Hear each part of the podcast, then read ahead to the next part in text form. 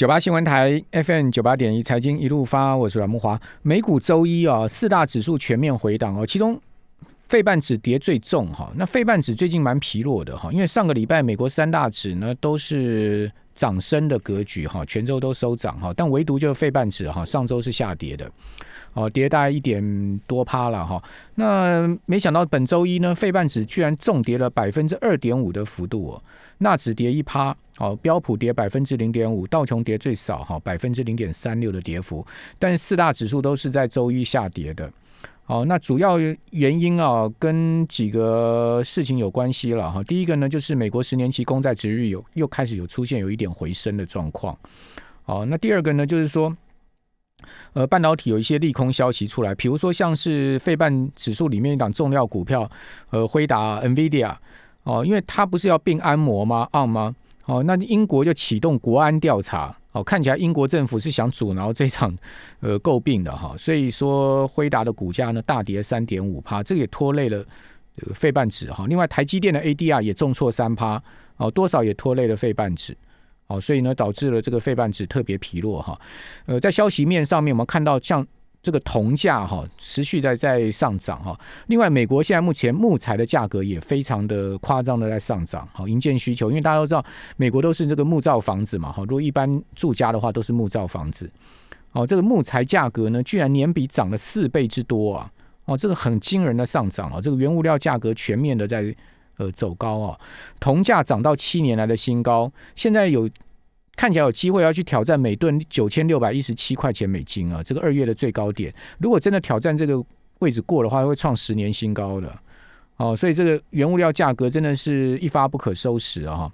好，那原物料价格其实在上涨哦，这个对呃建商来讲，这个增加成本了哈，就银建公司哦，他们。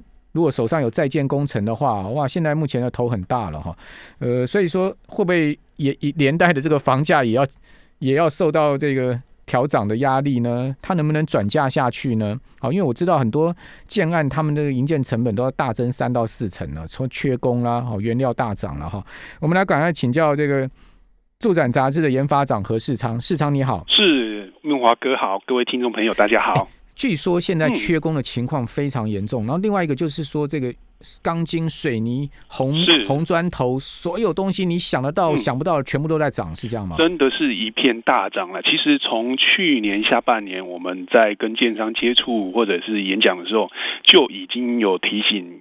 建商们要注意今年原物料价格的一个走势，不要笑想说今年原物料价格要下涨下跌，没有，今年原物料价格会出现一个大涨小回的一个状况啊，果然就是呈现大致如此啊。所以今年如果你没买没买到房子，但是有买到原物料类股的，基本上也都可以满足这个获利了。嘿，对。那不管是这个原物料大涨，营建工人也在大涨了，因为营建工人目前真的是出现一个大缺工的状况。当然有有的媒体会开玩笑说是因为台积电加钱抢人呐，但是这也是一个比较浮夸的说法了，因为台积电。全台湾的工地也没有超过五个，一个工地了不起几百人，不可能会造成全台湾大缺工啊。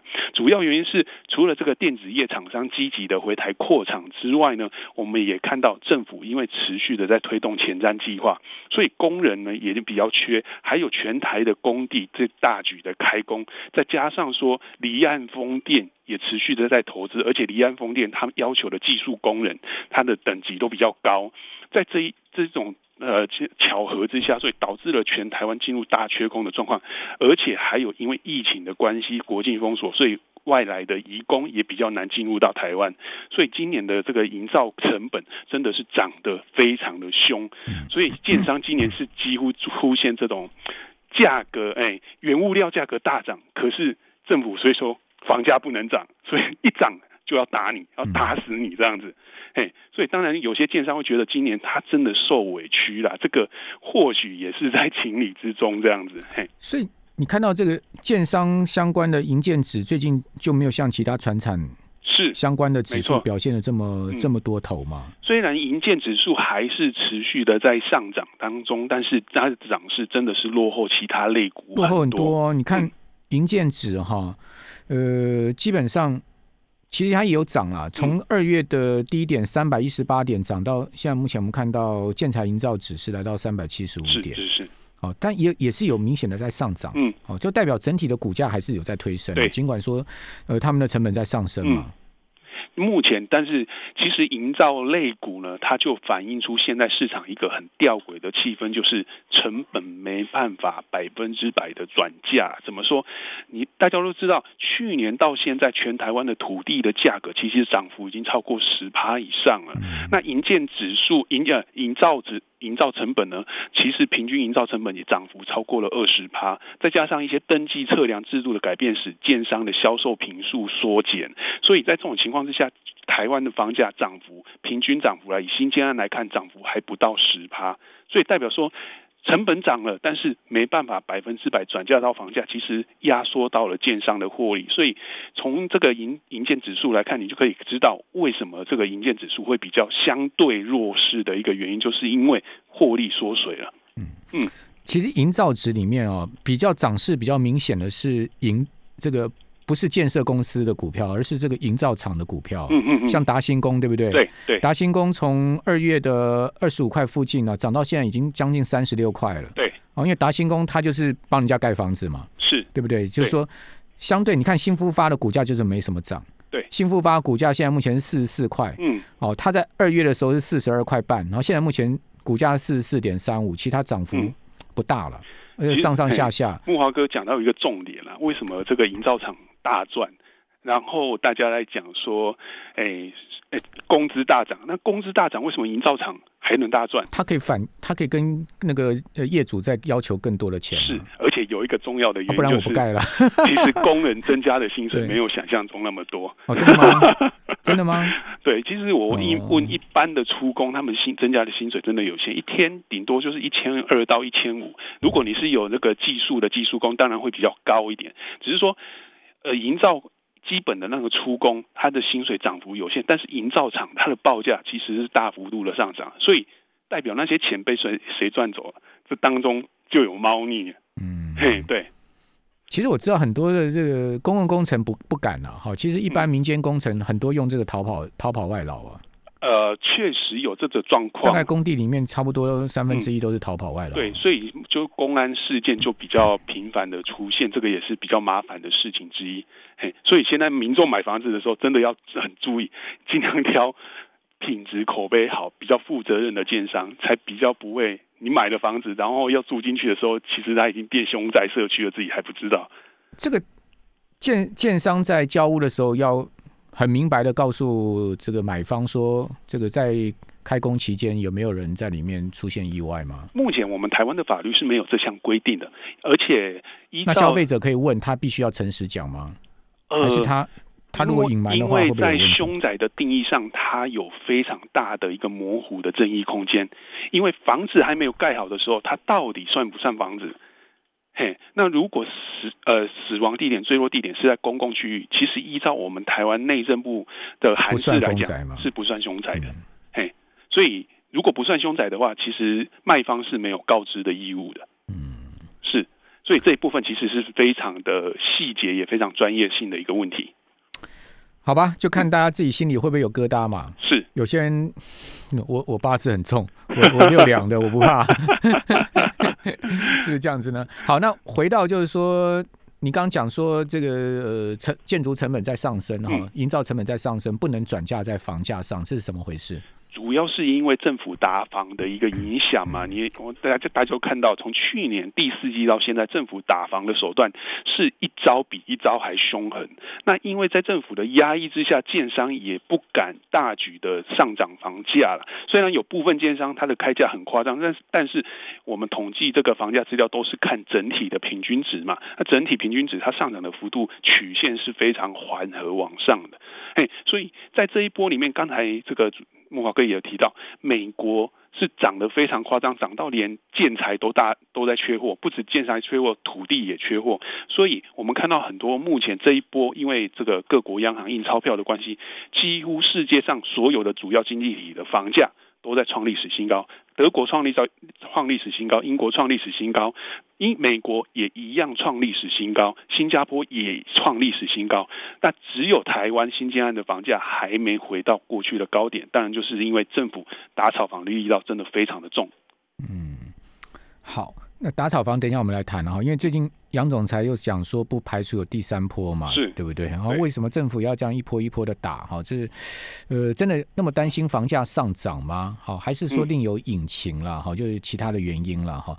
那至于说呃，你刚刚讲说有些建商开价开的很夸张，可以讲说像什么样夸张程度吗？这个我倒很想知道，他开开开价夸张到什么程度？夸张到什么程度？我我我们用举一个。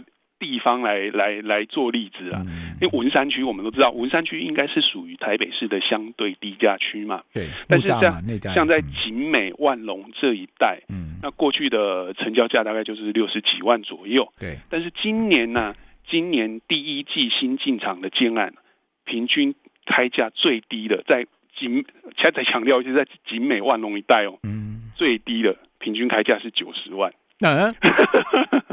公馆再过去一点，对，今年最低的新案开价九十万，这个价格是我过去十几年来从来没有看过的一个状况。景美哎，万隆哎，对，大家想说啊，这个地方要要开到九十万，成交都要拉到七八十万，这是什么世界这样子？对，那。那如果说景美万隆拉到拉到九十万的话，那新店拉到多少啊？新就是因为台北新北市的第一环都涨上来，新北你比如说新店都已经市中心都涨到六十到六十五万，嗯，那永和也涨到六十到六十五，那板桥的江翠北侧从化区也有高价案也都到了六十万，所以相比之下，之前因为高房价跑到新北市去买房子的这个购物族群又回流到。这个台北市的蛋黄区，台北市蛋黄区相对比较之下，好像又不太贵，因为价格是比较性的。那原本如果没有比较的话，你会觉得很贵。啊，有比较性之后，你就会发现啊，怎么怎么好像蛮便宜的。那比呃，如果说跑到新北市去，好像一瓶也便宜不到十万，那干脆就在台北市买就好了。九八新闻台 FM 九八点一财经一路发，我是阮木华。啊，这个房价真的是比出来的哦，这个不比不知道哦，一比哦，人比人气死人啊！这个景美万隆都搞到九十万了，哦，将近百万一平了。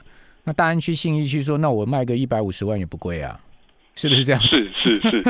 好，我们再继续请教主任杂志的呃研发长何世昌。哎，哇，这个这真的很很令人惊讶哎，万万万隆景美都搞到九十万一平，那那台电。台电大楼附近跟公呃古亭捷运站这一带，不是也要搞到一百了吗？对啊，确实确实，现在公馆台电大楼那一带开价全部都超过一百以上，嘿，所以其实对是金呢恐金呢，所以对消费者来讲，其实没什么选择啦，尤其对荒屋族群来讲，呃，基本上你要跑到新北市去买一瓶六十五万，还是要待在台北市一瓶买七十万。呃，台北市还有七十万的吗？在哪里？告赶快告诉我。就目前文山大同还有七十万的，哎，比较相对低价的旧案子还可以挑了。那新案子的话，基本上价格都还蛮贵的了。文山大同有七十万，其他大概就绝响了，是不是？呃，越来越少了这样子。先像今年的这个南港啊，哇，真的非常夸张。刚才讲到万万隆金美才九十，哎，九十万才呀。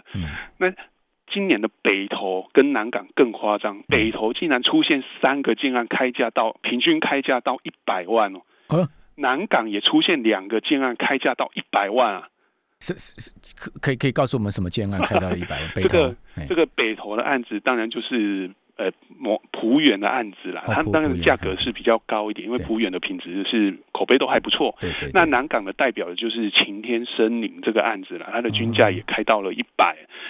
所以不是东方什么，东方东方不败。过去那个东方世界明珠啊，世界明珠，对对对对对，那真的是世界不败，世界不败，世界不败。不过世界明珠这个价格虽然说开的非常的高啊，它是开说要卖到一百五，曾经说要卖到一百五，这个价格是应该说让业者其他的业者都很开心啊，因为帮大家抬价格，那牺牲一个建案，让其他的建案大卖，这样子好像。也也是在做功德啦，哦，嘿，对，那他卖的好吗？诶，就是牺牲一个建案嘛。哦 那真的真的有有有有有成交到这个价位吗？呃，根据实价登录上确实有到那个价位，只是说实价登录上呢，目前看起来关系交关系人交易会比较多一点，所以哦在市场上参考的意义会相对少小一点。OK OK，好嗯好好好，这个可能也就大家自己去体会吧，哈，对不对？是，好，那呃，你你刚刚讲说南港北投都见到百字头了，对不对？不过是是相对的少数了，因为嗯呃个案个案个对案对对对嗯，均价还没有。好，那大安信誉新的建案呢？大安信义今年新的建案啊，当然一样还是很贵了。大安的话呢，基本上开价通常都是拉到一百三到一百五，甚至有的甚甚至更高了。嗯那比较指标的案子还没有开出来，就是正义大楼的都更案，这一个已经快完工了嘛。对，那完工之后就会开出来的这个价格呢，根据这个三元建设，就是现在大同的幕后的老板说法，说是要卖到一平要卖到两百五十万啊、楼下百货公司嘛，哈，是，就是新光三月已经确定要进驻了嘛。嗯嗯不过目前看起来呢，今年的台北市的豪宅价格，它跟一般住宅价格市场已经脱钩了。这个这一点，消费者或者投资人要特别注意。现在台北市的豪宅价格的顶标啊，高标成交价大概都落在两百到两百三十万而已嗯，跟过去高点的高标的两百五到两百九，其实还有很长一段距离。嗯所以台北市豪宅市场现在是等于是已经趴在地上啊！央行为什么还要对豪宅寄出这个限贷令？就是看得他不爽啊，走过去再捅几刀这样子。台北市豪宅市场，不管是价格或量，目前都是趴在地板上。嗯，现在的资金都所集中在中小平数市场了。那那个一户好几亿的那个黄翔叉叉呢？哎，那个还在等待有缘人，只是说这个有缘人要多久还 才会出现？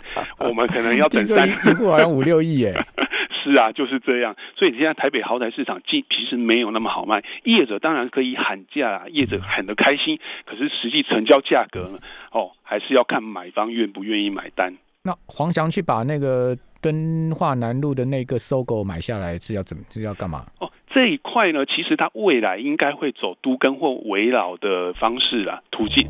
那目前在还没确定重建之前，应该会采用售后售后尾回租的一个方式继续收租金，因为依照报酬率来讲，它的投资这个年报酬率应还会超过二点七趴以上，所以投报还不错。哎，所以改建也不会太急，预计嗯，三五年内应该没不会改建。酝酿一下就对了。嘿，对对，啊所以楼上自助餐还可以去吃了。好，那这个央行所谓的第三波打房会祭出什么样的辣招呢？是目前来看，央行第三波打房主要还是在现贷的部分啊，就是朝向第二屋的贷款的成数开下手。它第一波打房主要是成招。针对第三户以上，第三户以上从这个贷款六成降到五点五成嘛，那现在释出的风向就是从只要买第二屋就要呃寄出限贷令，有可能会降得更低啦。不过这一个做法争议比较大的是说，如果是换屋族群的话，它会立刻的受影响。如果寄出这一招的话，会对换呃换屋市场产生比较大的一个冲击。怎么说呢？因为换屋市场它本身就是有一间比较小的房子嘛，它可能要换比较大的房子，因为小孩长大了，嗯他必须要买第二屋。那买第二屋，结果这个贷款成数可能如果降到说五成或者六成，那对于换屋族群，他的自备款的压力就很大。嗯，那如果说因为这样，因为房贷成数不足，导致换屋族群没办法买房子的话，那换屋市场会很快的冷却下来。嗯相对来说，以后想换房子的人，这个自备款真的要准备的很够才买得起呢。嗯，那呃，杨总裁的第一波跟第二波，乃至于未来可能的第三波的这个打炒房的政策哈，呃，你有没有看出一些它的脉络？呃，目前看起来啦，比较像政治压力是比较重一点的啦。嗯因为以目前的价格来看，其实台湾目前房价当然是已经涨了，没错啦。那对民众来讲，购物压力也很重，这个我们也同意，没错。可是它的上升幅度是非常缓慢的，像在老汉爬坡一样慢慢爬上去。你只要比对这个去年以来各个世界主要经济体的房价，你就会发现台湾的涨幅真的是别人的九牛一毛。你看美国、英国那个房价上去就是很陡的一条曲线，但台湾是很平缓，可是只有台湾在买。大房了，当然就是可能是为了明年的选举，明年选举年到了，开始在铺路了，应该是有这个层的关系跟考量存在。嗯嗯，好，那这个成效一二坡的打草房成效真的明显吗？目前看起来确实已经达到了部分的效果了，因为有什么样的对有什么样的证据呢？它其实最重要的原因素是因为短线的投资客几乎都撤出市场，所以目前的买盘呢，基本上出来买房子的大部分都剩下自住客。哎，所以自住客呢，他跟投资客买房子的呃行为模式就不一样。自投资客的话，他只要算投报率可以，或者算算一算价差 OK 有赚。有赚头，他就买了，所以他的考虑时间很短，考虑时间很短，他就影响到建案的销售期，建案销售期可以在很短的时间内就卖完，可能不用公开或者是公开两三个月就卖完。可是因为现在是自住客，自住客的考虑期比较长嘛，因为大家是都是买房子自住的话，你就会考虑比较多的面向，价格啦、环境啊、交通啊，所以考虑期都会长达可能三到六个月左右，所以。因为考虑期比较长，建案的销售期就会拉的比较长，所以现在呢，今年第一期开卖的这个建案呢，到现在，呃，短时间内完销的建案已经快速的减少，大部分都还在慢慢突了。嗯嗯，好，那现在要买房的自住客，你会给他什么建议呢？要买房的自住客，我建议赶快趁四到六月这一段期间。在因为市场这个房地合一新制上路之前有抛售潮的时候，赶快去选去买房子，因为这个时候溢价空间大，而且可以选的房子也比较多。可是等到上路之后，你会发现很多车房子持这个买进持持有时间五年以内的房子全部被关厕所，以后选择性会非常的少，几乎可以很少会可以有好货可以挑了。嗯，什么时候要上路啊？呃，七月一号就会上路。七月一号要上路，好，所以说。赶快利用这个空窗期就对了，是因为有有些人会利用这个空窗期，赶快把手上的房子抛出来。对，而且现在买房子溢价空间真的是比较大，大概有多大？呃，比平常会增加三到五趴左右。哦，OK，好，这个很重要 information 哦，所以大家可以依照这个三到五趴的这个空间去好好谈一谈，对不对？是，好吧，这个看看我们杨总裁什么时候第三波才会出来？哇，这个。